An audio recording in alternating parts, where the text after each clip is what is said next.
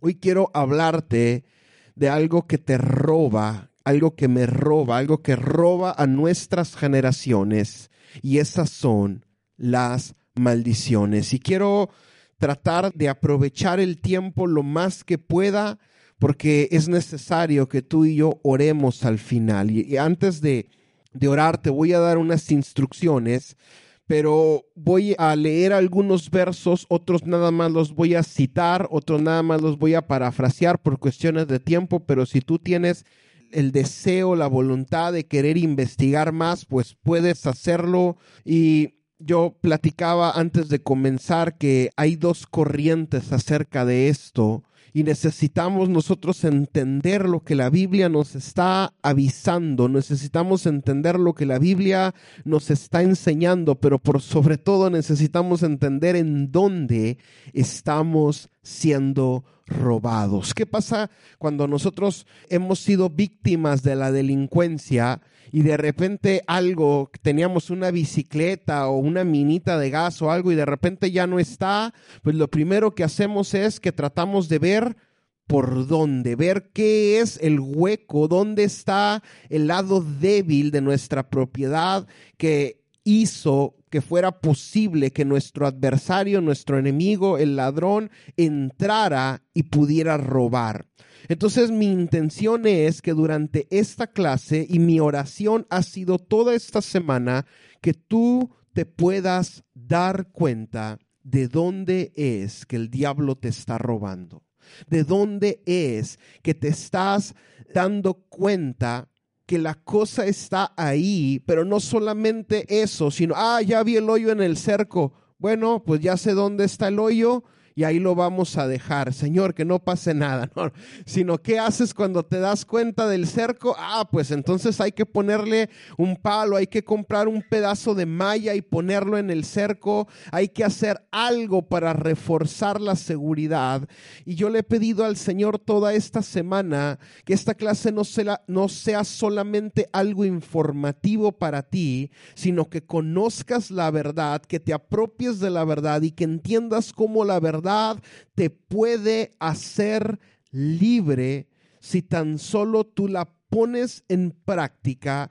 Y repito, esta es como la cuarta vez que te lo digo, pero le he pedido al Espíritu Santo que conforme pasa el tiempo, tú puedas identificar las áreas de tu vida donde tienes que tomar autoridad, las áreas de tu vida donde tienes que hacer algo puntual y específicamente y es algo que más adelante lo voy a explicar y va a comenzar hoy. Lo más probable es que en tu casa tengas que volver a orar y quiero hablarte acerca de las maldiciones generacionales. Cuando nosotros escuchamos la palabra herencia, generalmente la asociamos con algo positivo. ¿Cuántos estamos de acuerdo?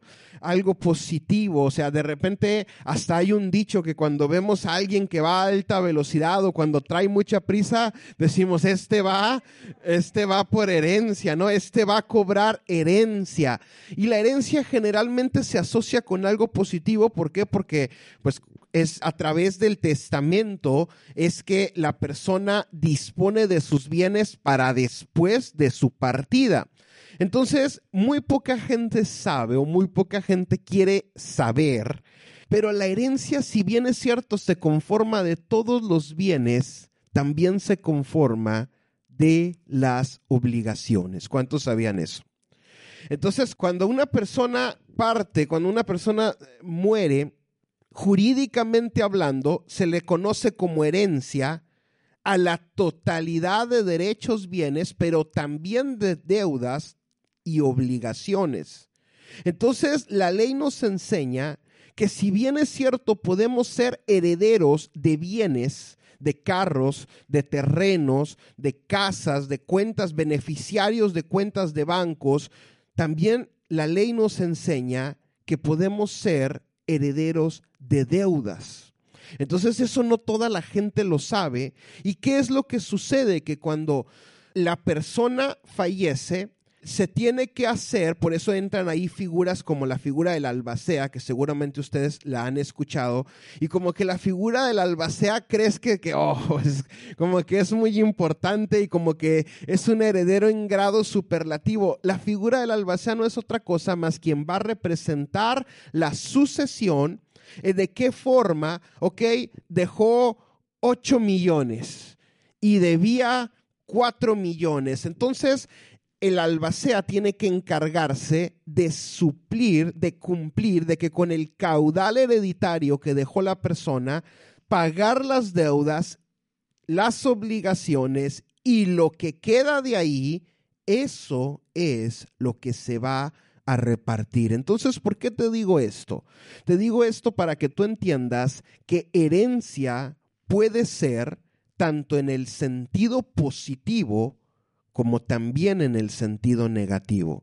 Tú puedes heredar bienes, que, que, es suave, pero también tú puedes heredar obligaciones. Si representas tú a la sucesión y hay contratos firmados, tú tienes que respetar esos contratos. Entonces ahí interviene muchas, muchas legislaciones y cosas puntuales y específicas que el día de hoy no vamos a tocar, pero te empecé diciendo eso para que tú entiendas que tú puedes dejar bendición, pero que tú también puedes dejar maldición.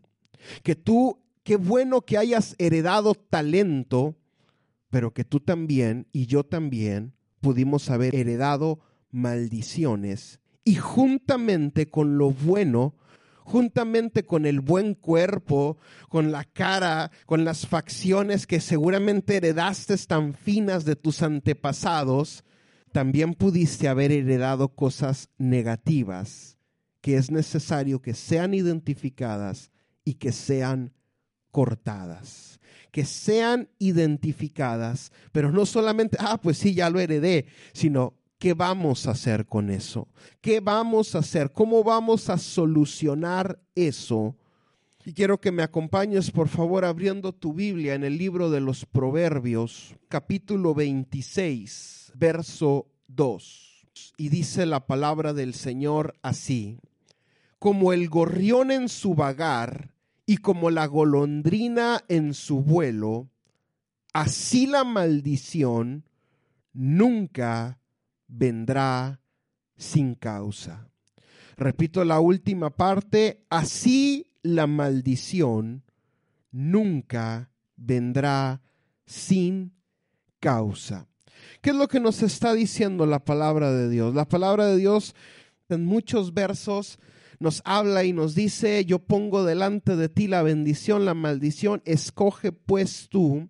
Y estamos hablando ahora de maldiciones que heredamos, de cosas que ni siquiera sabíamos que estaban en nuestra vida, que estaban en nuestra familia, pero lo primero que tenemos que entender es que la maldición nunca vendrá sin causa.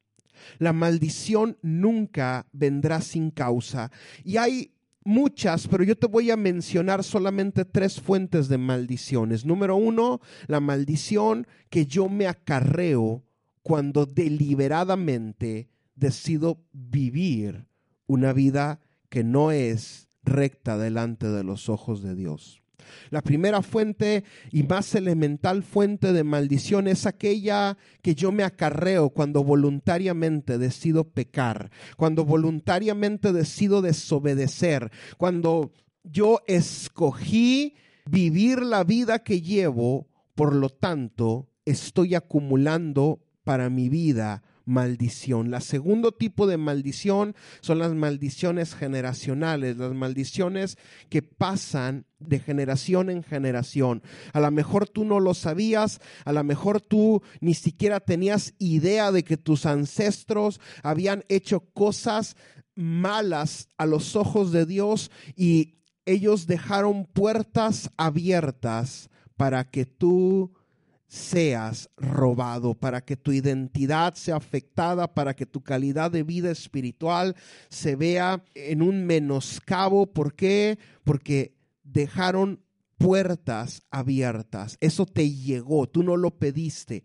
Eso no tienes control. Y la tercera es cuando alguien abre su boca y declara contra ti maldición. Y a veces creemos que no existen ese tipo de maldiciones. Creemos que las palabras, como dice la canción, se las lleva el viento, pero hay un efecto, hay algo en lo espiritual que sucede cuando tú profieres sobre alguien una maldición o cuando tú eres el receptor de esa maldición. Y existen los trabajos de brujería. O sea, a veces nosotros creemos que porque los vemos en la tele y con turbantes y que son charlatanes, la mayoría son charlatanes, pero hay como hay fieles creyentes y fieles discípulos de Jesús, hay fieles creyentes y fieles discípulos del diablo que se encargan de echar maldiciones porque el diablo, mis amados, tiene poder. Y el diablo se ha encargado de hacerle creer a la iglesia que la iglesia está exenta de todo. Y yo quiero decirte de parte del Señor que eso es parcialmente cierto, pero que hay muchas áreas en nuestra vida que si nos descuidamos son áreas de oportunidad para que nuestro adversario robe, mate y destruya. El domingo pasado hablábamos que ese verso se refiere a gente de la iglesia. Jesús está hablando de ovejas. Jesús está diciendo, yo soy el buen pastor, yo protejo a mis ovejas, mis ovejas conocen mi voz. El ladrón no viene más que a robar, matar y a destruir. Y hablábamos que ese verso específicamente se refiere del ataque del diablo en contra de los que somos hijos. Ahorita cantamos que somos hijos y qué bueno, pero solamente el diablo puede matar aquello que tiene vida. ¿Qué dice la palabra que antes de Cristo estábamos qué? Muertos en nuestros delitos y en nuestros pecados. El diablo solamente puede robar aquello que el Señor ya nos ha dado, que ha puesto en nosotros. Y yo te decía el domingo pasado, a mí el diablo no me puede robar mi Ferrari porque no tengo un Ferrari. Entonces podrá robarte tu carrito el ladrón, pero el Ferrari no te lo van a robar porque no tienes uno de ellos. Bueno, entonces el diablo solamente puede destruir aquello que está edificado, aquello que el Señor ha ido edificando en nuestras vidas, aquello que construimos producto de nuestro caminar con el Señor, aquello que construimos cada vez que disponemos nuestro corazón, que abrimos nuestra mente para recibir la palabra de Dios, cuando haces tu tiempo devocional y empiezas a construir una relación con el Señor, el diablo solamente puede destruir aquello que ha sido previamente edificado. Entonces, esas son principalmente tres fuentes de maldición que tú necesitas saber.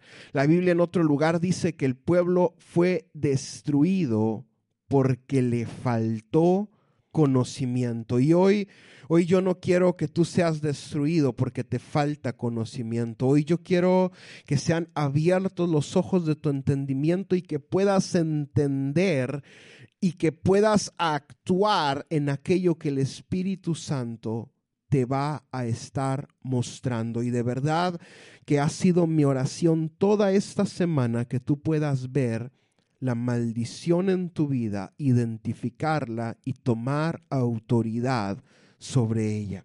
Entonces, acabamos de leer que la maldición nunca vendrá sin causa. Ahora, hay una corriente en la iglesia que dice que todo está hecho, que consumado es, que es parcialmente cierta, que nos corresponde a nosotros tomar autoridad, ejercer acción, porque en el ejemplo de al principio, si a ti te avisan que eres heredero, llega el actuario a tu casa a notificarte y te dice que hay una sucesión, se está tramitando una sucesión de la cual tú eres el heredero universal y que hay muchísimo dinero, muchísimas joyas y propiedades y que te presentes al juzgado fulano para reclamar tu herencia. Tú eres el virtual heredero, pero si tú no vas, tú no vas a disfrutar y no vas a tomar posesión de esta herencia. Ahora quiero con la gracia del Señor, enseñarte esto. Acompáñame al libro del profeta Ezequiel capítulo 18, porque esto es algo que necesito enseñarte, necesito que tú entiendas Ezequiel 18, verso 20, y ese capítulo tiene ahí un título que dice, el alma que pecare, esa morirá. Entonces déjame leerte a partir del verso 20 y te voy a contar de qué se tratan los versos anteriores, que tú con todo gusto y con toda calma lo puedes estudiar en tu casa una mañana con una taza de café y una cobija encima. Dice la palabra de Dios, el alma que pecare, esa morirá. El Hijo no llevará el pecado del Padre, ni el Padre llevará el pecado del Hijo la justicia del justo será sobre él y la impiedad del impío será sobre él. Dice, el Hijo no llevará el pecado del Padre, ni el Padre llevará el pecado del Hijo. La justicia del justo será sobre él y la impiedad del impío será sobre él. Ahora, ¿cómo si leemos esto? Esto pareciera que se está contradiciendo lo que acabo de decir antes. ¿Cómo es que si el Hijo no llevará el pecado del Padre, ni el Padre llevará el pecado del Hijo, sino que el justo lleva la justicia sobre él y el impío la impiedad sobre él. Entonces, ¿cómo es que existen? ¿Cómo es que operan? ¿Cómo es que el diablo nos roba a través de nuestras generaciones? Y para eso es necesario que tú y yo entendamos el contexto de lo que está pasando. Cuando empezamos a leer desde el verso 1, el Señor empieza a hablarle al profeta, el Señor empieza a esclarecerle y decirle, bueno, ¿qué pasaría, hijo de hombre? ¿Qué pasaría si hubiera un padre que fuera todo recto, que obedeciera a la ley, que no cobrara con intereses y de repente le saliera un hijo que hiciera todo lo contrario? Y, así como que Ezequiel, así como que, no, pues Señor, tú lo sabes todo. Ah, bueno, y te lo voy a poner. ¿Qué pasaría si hay un padre que al contrario que es un violador, que es un ladrón, un mentiroso, un defraudador, que es un pillo de lo peor y tiene un hijo que es justo, piadoso, que anda bajo mis caminos, bajo mis estatutos, lo que está queriendo el Señor decir y lo que el, el Padre está enseñando es que si bien es cierto, cada uno es responsable de sus propias acciones, yo no puedo pretender que porque yo soy pastor, que porque yo me esfuerzo y vivo en santidad, automáticamente mi hijo vaya a hacer lo mismo. ¿Me estás entendiendo?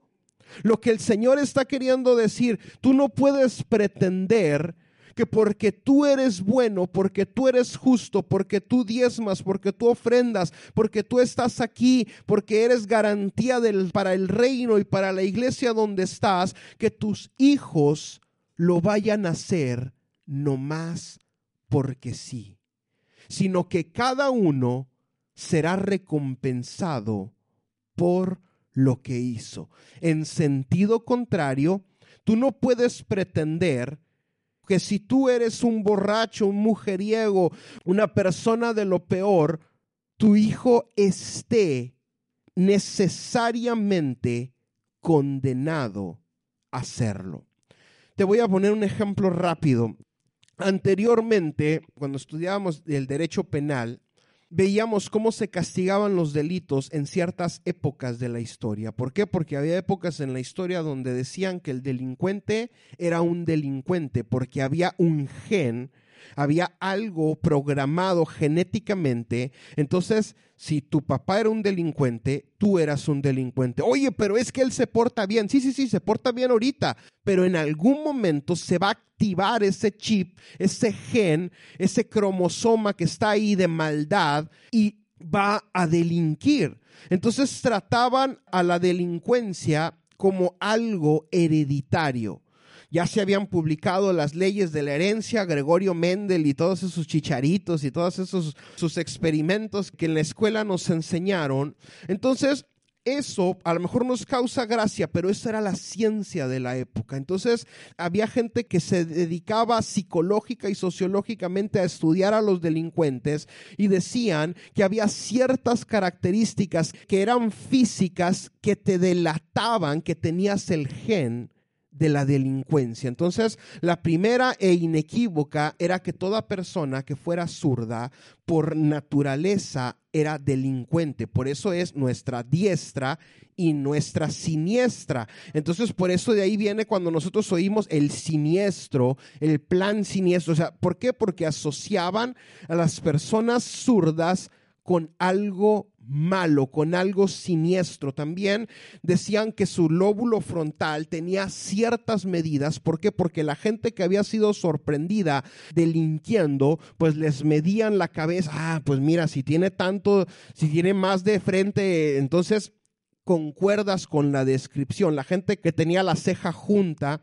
Entonces, todo ese tipo de características eran las características que te hacían notar o te delataban como un delincuente. Entonces aquí la Biblia está hablando y está diciendo que no necesariamente el Hijo tiene que cometer los mismos pecados del Padre, pero tampoco no necesariamente el Hijo tiene que gozar de la justicia del Padre. ¿Por qué? Porque nos corresponde a nosotros escoger. He aquí yo pongo delante de ti la bendición, la maldición. Escoge pues tú yo deseo, dice el Señor, que escojas la bendición. Entonces, ¿qué es lo que sucede? ¿Cuántos no hemos conocido, y lo digo con mucho respeto, cuántos no hemos conocido padres que son buenos padres, piadosos, creyentes, discípulos, y de repente tienen hijos malísimos?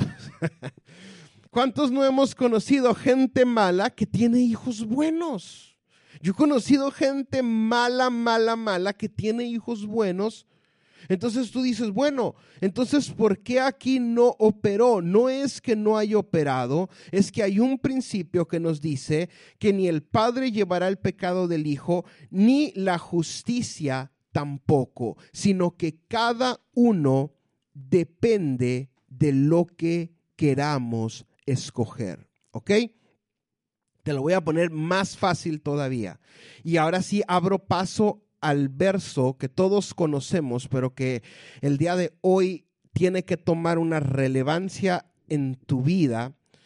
Cuando vamos al seguro social, de repente nos empiezan a hacer un historial médico, ¿no?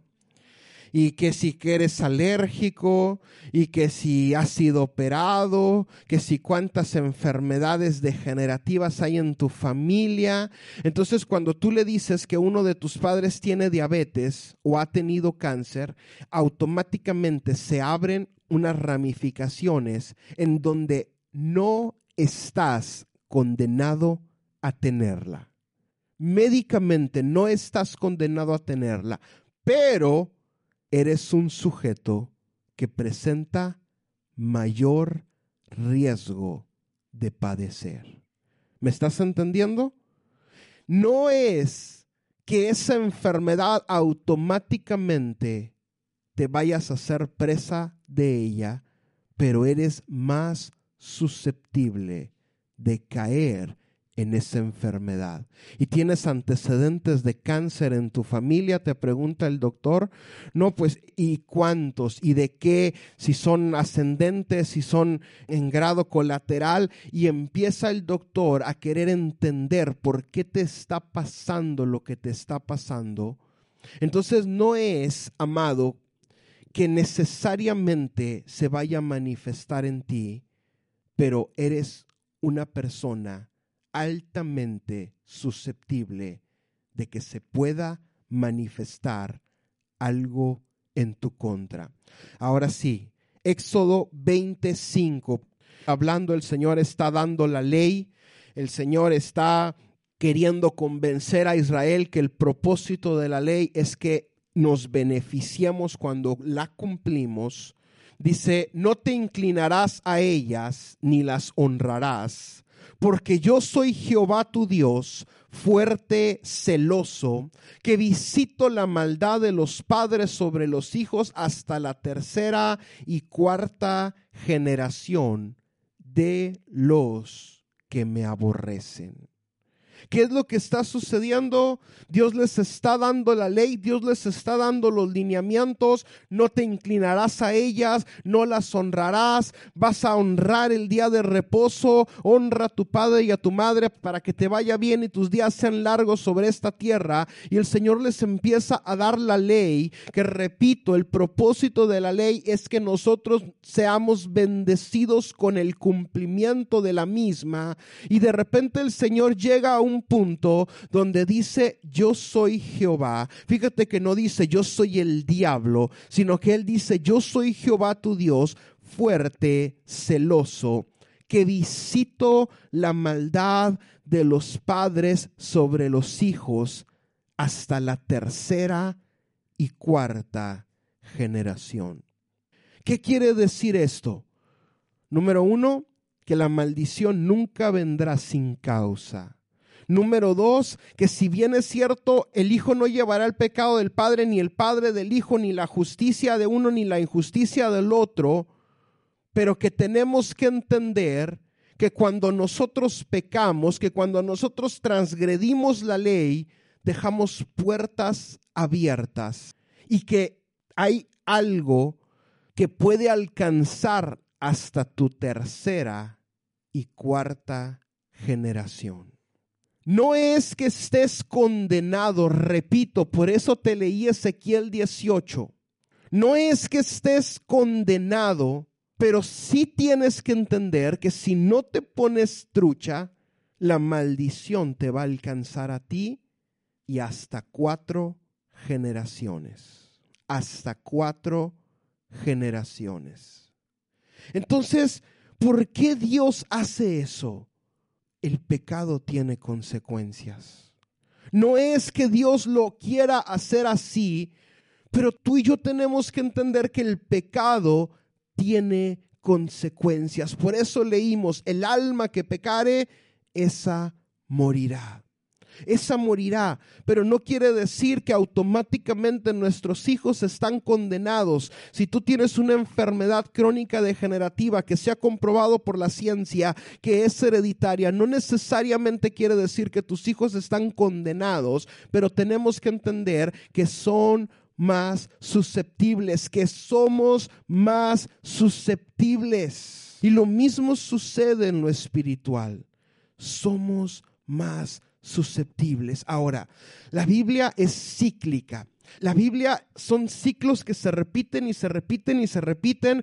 Por eso vemos que, hay capítulos que se parecen tanto, de libros que se parecen tanto, y de repente vemos a Abraham, ¿cuántos se acuerdan de Abraham el patriarca? Que llegó a una tierra y llegó con Sara, su mujer, que era hermosa, y dijo, no hombre, si les digo que es mi esposa, me van a matar y la van a tomar como mujer. Entonces, ¿qué es lo que voy a hacer? Pues voy a decir que es mi hermana.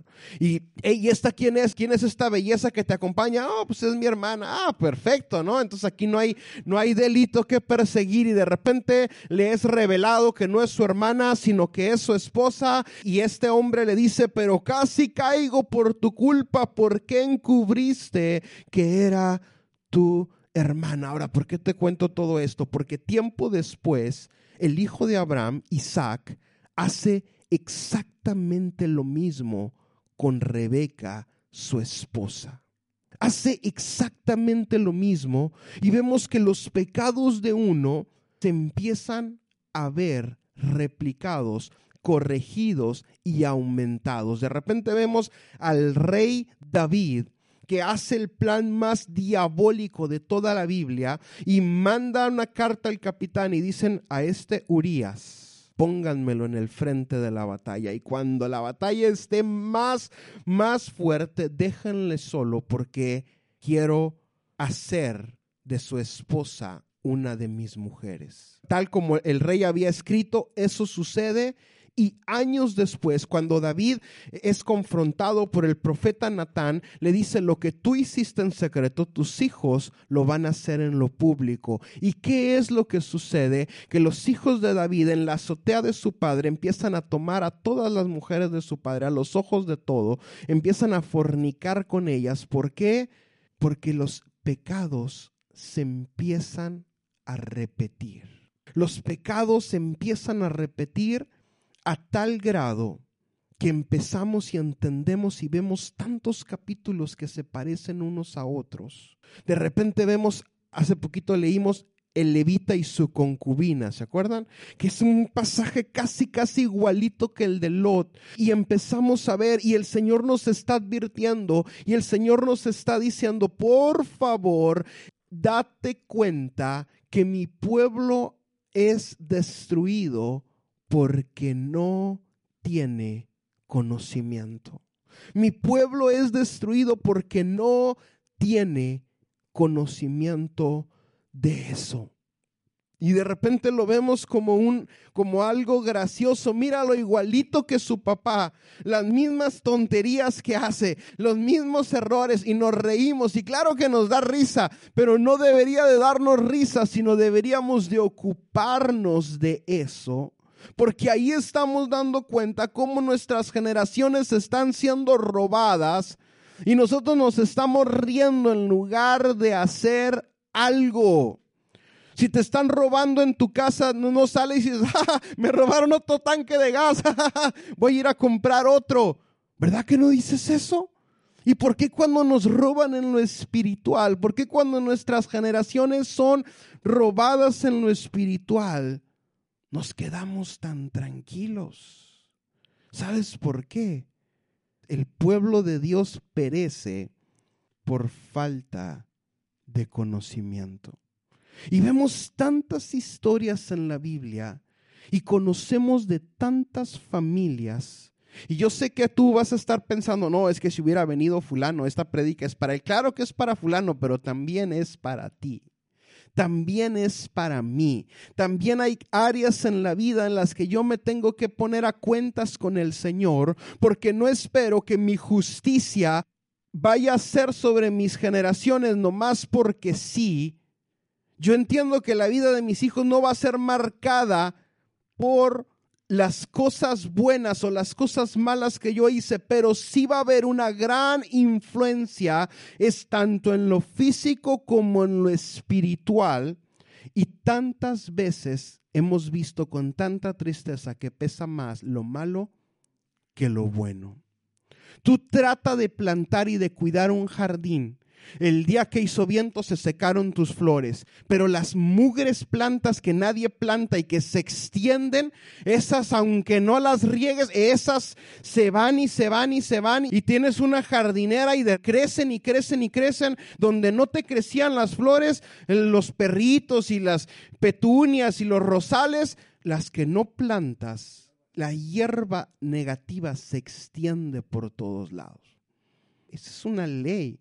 Y te da coraje tener que arrancarlas de tus macetas. Y te da coraje que se aprovechen de las raíces de las que tú sí quieres. Y a veces cuando arrancas una se va la otra también. Y tú dices, pero ¿cómo es posible? ¿Cómo es posible que los hábitos negativos se arraiguen en cuestión de horas y los hábitos positivos nos cuesten tanto?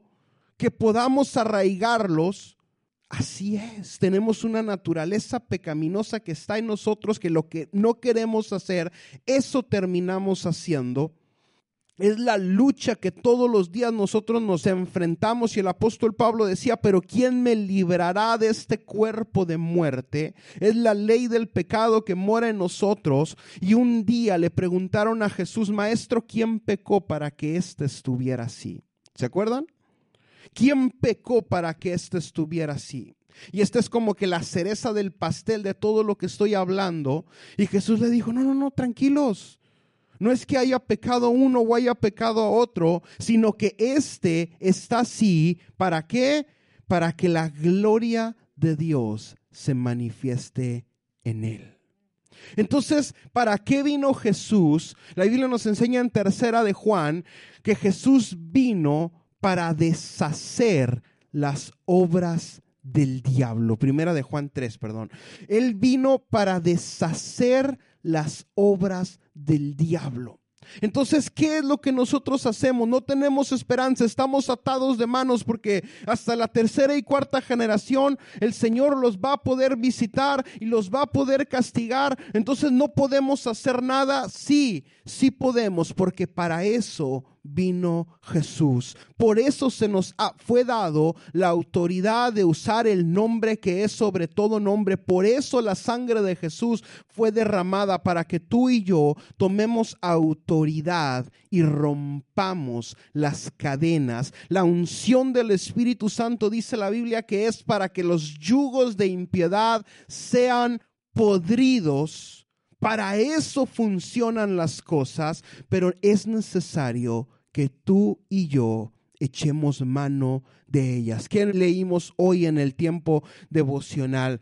Yo les he dado autoridad para hollar serpientes y escorpiones y los mandó Jesús de dos en dos. Comisionó a setenta que fueran y entraran en las casas y sanaran a los enfermos y donde no lo recibieran que se sacudieran el polvo de su calzado. ¿Por qué? Porque el Señor nos está enseñando que el sacrificio de Jesús es y fue y es suficiente, claro que sí, pero es necesario que tú y yo tomemos autoridad. Hoy leímos, Señor, no tienes idea, los demonios se sujetaban, echábamos fuera y Jesús le dijo, no, no, tranquilos, eso es bueno, pero ustedes asegúrense y regocíjense primeramente de que sus nombres estén inscritos en el libro de la vida. ¿Qué te está queriendo decir Jesús?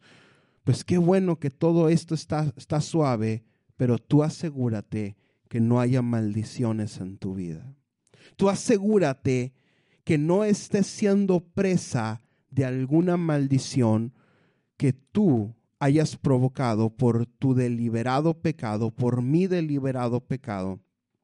Porque yo decidí actuar, yo decidí ir en contra de lo que el Señor dice, me acarreo maldición, que yo sin saberlo sea presa y sea víctima de cosas que hicieron mis antepasados o de que alguien me haya maldecido, que alguien haya levantado una maldición en contra de mí o en contra de mis generaciones y yo no entienda por qué, pero nada de lo que hago prospera. No entiendo por qué, pero veo que se repiten los mismos patrones en mi vida. Y vemos que en la familia fulana hay un patrón de divorcio. ¿Por qué? Porque se divorció uno, se divorció otro, se está divorciando el otro. Vemos que hay un patrón de embarazos no deseados. Vemos que hay un patrón de muertes prematuras, procesos que son cortados vemos que hay un patrón de enfermedades físicas.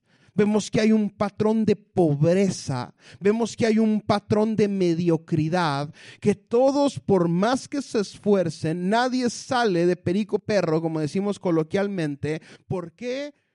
Porque hay algo que pesa en tu contra. La razón de leerte Ezequiel 18 no es para que tú digas, ay no, pues pobre de mí, mira, yo soy, eh, estoy así por culpa de alguien más. No, no es eso, no es eso, sino que cada quien llevará el pecado de cada quien, pero hay puertas abiertas, hay cosas que tú y yo tenemos que cerrar y nadie podrá pararse delante de Dios y decir, Señor, es que yo no sabía, es que yo no supe, Señor, es que yo no vine el domingo 6 de febrero que lo enseñaron. Y el Señor te va a decir, estuvo en iVoox y no lo escuchaste. te voy a hacer responsable. Porque el propósito de esto no es que tú entiendas, sino el propósito de esto es que tú te des cuenta, pero que hagas algo. El propósito de esto es que tú entiendas, ah, o sea que pesa sobre mí, o sea que el Espíritu Santo me está revelando que hay algo que pesa sobre mí, hay algo que estoy siendo castigado que yo ni siquiera sabía o entendía, porque soy de la segunda, soy de la tercera, soy de la cuarta, pero no voy a esperar, uh, faltan dos generaciones para que nos libremos de esto, sino que en este momento entiendo que Jesús vino a esta tierra para deshacer las obras del diablo. Entiendo que el Señor me ha dado poder para hollar serpientes y escorpiones. Entiendo que tengo la autoridad de usar el nombre que es sobre todo nombre, ante el cual toda rodilla se tiene que doblar y toda lengua tiene que confesar que Jesús es el Señor para la gloria de Dios Padre. Entonces ahí entiendo cuál es mi responsabilidad.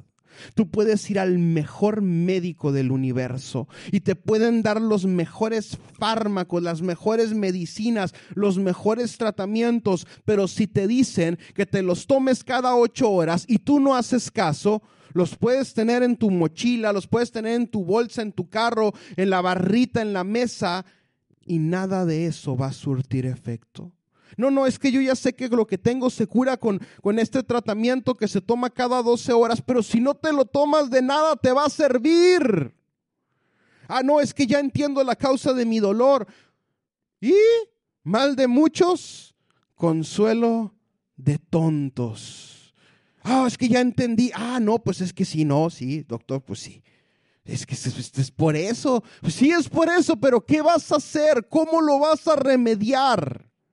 ¿Qué es lo que vas a hacer tú para cortar y para que no se sigan pasando las maldiciones?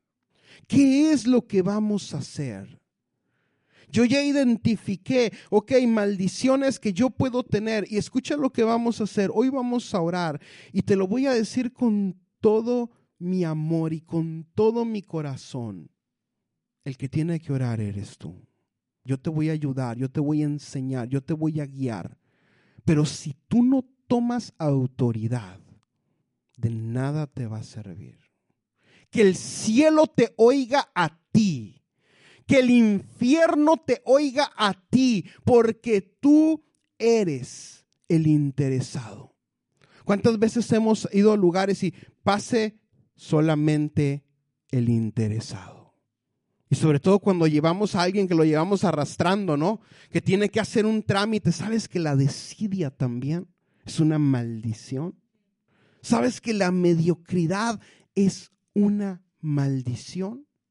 Todo ese tipo de conductas que nosotros vemos, patrones que se están repitiendo, repitiendo y repitiendo, son maldiciones. Son maldiciones. Mi carro empezó a hacer un ruido, pero no te preocupes, ya identifiqué y sé qué es. ¿Tú crees que eso es suficiente? Es que hay, que cambiarle el amortiguador. Por eso hace ese ruido. El saber no es suficiente.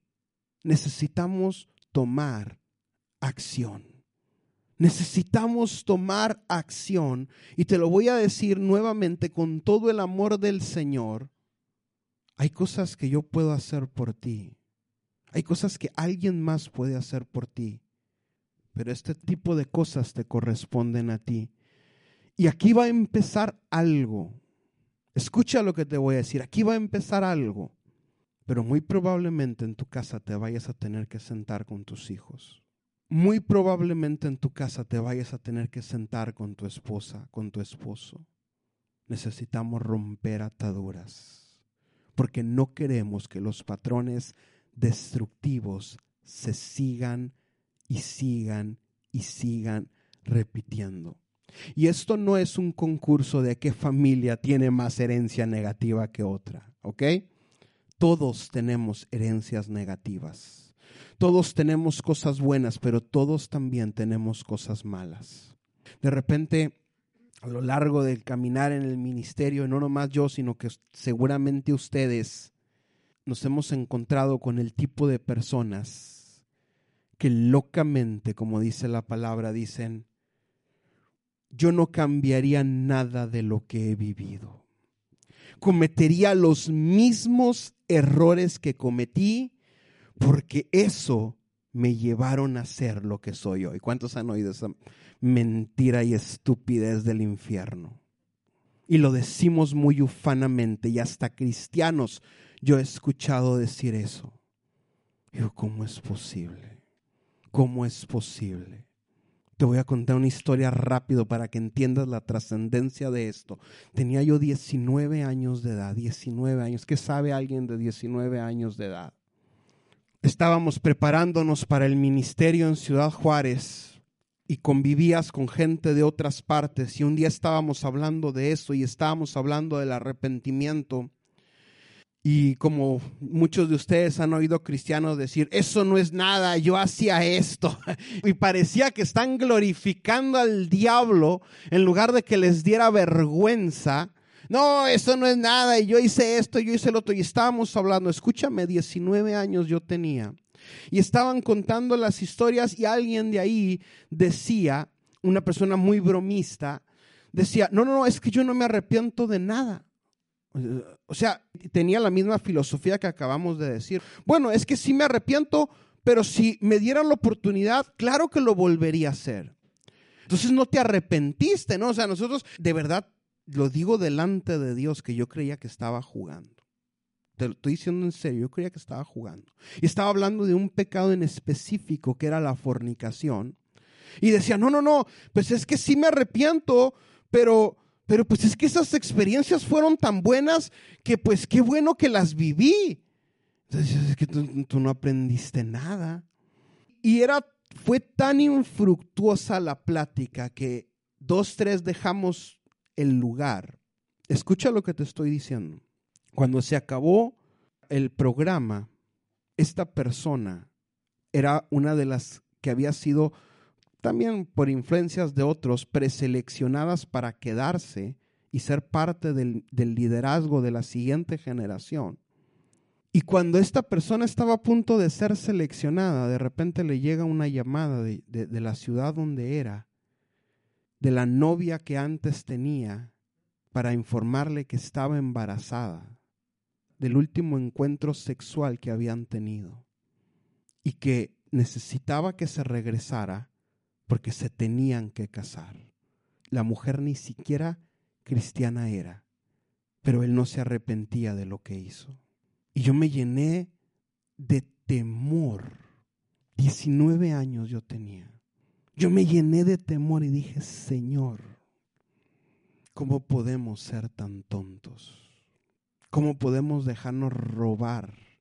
Este chavo que acababa de aparentemente de dejar su pasado, de querer vivir una nueva vida, de servir al Señor, de consagrarse al Señor, que tenía la oportunidad que miles hubiésemos querido, de estar ahí donde la crema y la nata de las iglesias de todo México y algunas partes de Europa y de, Latinoamérica habían mandado a sus mejores jóvenes. Pero no me arrepiento de lo que hice. Viví una vida frustrada porque no tuvo la oportunidad de comenzar de nuevo. Viví una vida frustrada porque a los 19 años tuvo que hacerse cargo de una criatura que él no esperaba traer al mundo. Y empezamos a ver patrones que a veces nos hacen sonreír, que a veces nos hacen reírnos un rato, pero que si los analizamos bien, no tenemos nada de qué enorgullecernos. Y mi pueblo sigue siendo destruido porque le faltó conocimiento. Cantidad de corrientes tú vas a ver hoy en día de iglesias. Ya todo está hecho, consumado es ¿Ya para qué te esfuerzas? Vivimos en la época de la gracia. Jesús ya lo hizo todo. Eso es parcialmente cierto. Jesús ya lo hizo todo. Pero ¿lo vives? ¿Lo vivimos? La Biblia dice que cuando Dios les dio la tierra prometida, les dijo, todo lo que pisaran la planta de su pie será suyo. Yo les voy a dar a esa tierra por heredad. Yo se lo prometí se pararon en cada ciudad y en cada frente de batalla, porque hay que tomarlo. Cuando Jesús resucita y llora ante la tumba de su amigo Lázaro, Dice la Biblia que Jesús grita y dice, Lázaro, ven fuera. Y dice la Biblia que al instante el que estaba muerto salió y estaba atado y Jesús les dijo, yo ya le di vida, desátenlo ustedes. Ese es un tipo de lo que nos toca hacer a nosotros. Él ya nos dio vida. Hay cosas que yo no puedo hacer. La salvación yo no te la puedo dar. Yo no puedo hacer ciertas cosas por ti. Nadie puede hacer. Mi pastor no puede hacer ciertas cosas por mí. Pero hoy es que diezmamos, es que esto no importa. Hay cosas que me corresponden hacerlas a mí y hay cosas que te corresponden hacerlas a ti. Toma autoridad por lo que más quieras. No te vayas de esta reunión sin haber abierto tu boca. Y fíjate lo que vas a hacer. Vamos a orar. Vamos a tomar autoridad. Vamos a pedir la presencia de Dios que venga. Y vas a orar en dos direcciones. La primera, de forma ascendente. Rompe con todas las maldiciones que te llegaron y que me llegaron a mí por otras generaciones. ¿Me estás entendiendo? La primera vía que vamos a orar, yo rompo con toda maldición de mis antepasados, de mis ancestros, todo pacto del enemigo, toda palabra, toda cosa que alguien me haya maldecido, rómpela rompe con enfermedades, rompe con inmoralidades sexuales, rompe con enfermedades, rompe con pobreza, con miseria, con mediocridad, con muerte prematura, con embarazos no deseados. Todo lo que te venga, rompe con eso. Rompe con eso. Hace muchos años que ahora es nuestro pastor, estaba ministrando liberación y decía, se me quedó tan grabado, tenía como 22, 23 años y me dijo, hijo, yo prefiero orar donde no hay que dejar de orar donde sí había. Así es que fórmense todos. Y no me importa que seas el pastor, no me importa que seas el, el apóstol, no me importa que seas el arcángel. Yo prefiero orar donde no hay. Yo prefiero romper lo que no hay que dejar entero lo que así había. Yo no sé si en mi vida ha habido secuestros, yo rompo con los secuestros. ¿Me estás entendiendo? Cuatro generaciones para arriba. A lo mejor ni siquiera tus papás conocen cuatro generaciones para arriba. Número dos, vamos a orar en sentido descendente, porque yo necesito romper con las maldiciones que yo he ido abonando a mi vida. Yo necesito asegurarme que mis hijos no pasen por las mismas cosas que yo pasé. Yo necesito asegurarme que aunque me hicieron lo que ahorita soy, que ellos no cometan los mismos errores que yo cometí. Bienaventurado el varón, dice la palabra, que no ha andado en consejo de males que no se ha sentado en silla de escarnecedores. Y empieza el Señor a decir la bienaventuranza, hazlo, profetiza sobre tus generaciones. No tengo generaciones físicas, tienes generaciones espirituales que te representan y te reconocen como autoridad. Hazlo por ellos. No tengo hijos todavía. Un día el Señor te dará la gracia de tener hijos y que cuando eso suceda, tus hijos nazcan libres de maldiciones generacionales. Te voy a decir algo. Esto no es algo que yo hice en 1985. Eso es algo que se tiene que estar constantemente haciendo. Es algo que Brenda y yo hacemos constantemente porque entendemos la trascendencia de esto. Entendemos que la paga del pecado es la muerte y no queremos que nuestras generaciones se vean afectadas por nuestra desobediencia hoy. ¿Me entendiste lo que vas a hacer? Te amo con todo mi corazón, yo no lo puedo hacer por ti. A ti te corresponde tomar la autoridad. A ti te corresponde tomar la autoridad. Una vez leí un libro, un tremendo autor, y este hombre decía, tú tienes que entender el principio de la autoridad. La autoridad que tú no usas hoy, el enemigo la va a usar contra ti. Todo lo que tú no acabes hoy, eso te va a acabar el día de mañana, porque lo vemos en la palabra todo lo que la gente, lo que los israelitas dejaron vivir, lo que le perdonaron la vida, lo que no cumplieron parcialmente, ¿sabes qué? El día de mañana causaron estragos a sus generaciones. y ves a la gente de Gabaón que no se los podían quitar de encima. Ves a Amalek desde el primer día que se les atravesaron y que no les impidieron pasar en el desierto. El Señor ya los traía, pero como ellos no los eliminaban, tuvieron que traérselos por media Biblia atravesados.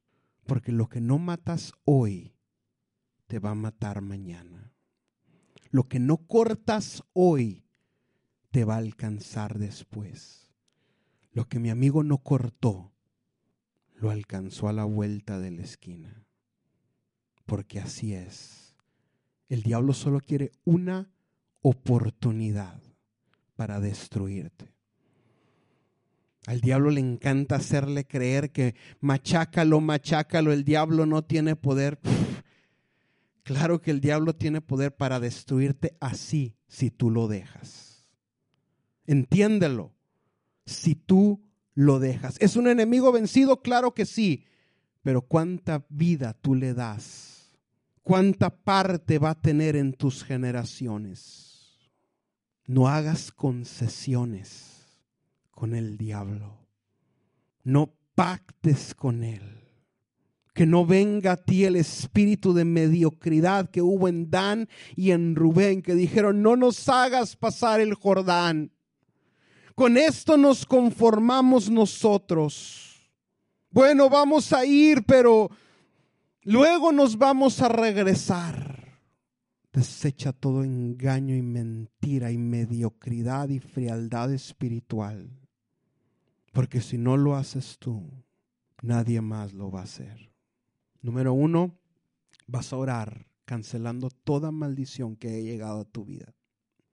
Si tú dices, sabes, a mí ya me cayó la convicción y sé que las maldiciones me las he acarreado yo solo, pídele perdón al Señor ponte a cuentas con el Señor hoy. Si dices, yo no, no, entiendo, no conozco mucho de, mis, de lo que fue la tercera y cuarta generación, rompe. Yo prefiero orar donde no había que dejar de orar donde sí hay. Si el Espíritu Santo te trajo a la mente alguien que te haya maldecido, rompe con eso también. Número dos, hazlo de forma descendente sobre tus generaciones. Todo lo que se te venga a la mente orar, ora, ata, echa fuera, rompe. Vamos a tomar primero autoridad, primero rompemos y después lo exaltamos. ¿Quién pecó para que estuviera así? Es para que la gloria de Dios se manifieste. Ora que la gloria de Dios se manifieste en ti y en tus generaciones. ¿Estamos listos? ¿Estamos listos? He orado, no sabes y no tienes una idea de lo que he orado y lo que he soñado por este día. Cosa contraria a mí, desde el martes yo ya estaba listo para predicar, ya tenía yo todo listo, ya estaba preparado. Este va a ser el comienzo. Muy probablemente en el transcurso del día el Espíritu Santo te va a empezar a traer puntos No dejes de orar y de romper. No dejes de orar y de romper. Maldiciones, todo aquello que te impide llegar a ser lo que el Señor soñó de ti, que te impide recibir todo aquello que el cielo quiere darte, pero hay algo que se levanta y hay algo que se pone en medio y que está impidiendo que fluya lo que el Señor quiere para ti y para tus generaciones. Empieza y atrévete a soñar con que puedes vivir una vida abundante, una vida plena. Si quieres pararte, párate. Si quieres estirarte, estírate. Si quieres inclinar tu cabeza y que nadie oiga todo el repertorio que vas a romper, puedes hacerlo. Hay lugares enfrente, pero te lo vuelvo a decir, mis amados, mis amados, amados, no te quedes sin hacer algo hoy. No digas, no, no, no, en la noche lo voy a hacer. Empieza a hacerlo hoy. Yo sé que ya escuchaste al diablo que te dice, no, no, no, en la noche, en la noche nos vamos a poner tú y yo y allí donde estamos solos, olvídate, esas son mentiras del diablo. Empieza a hacerlo hoy.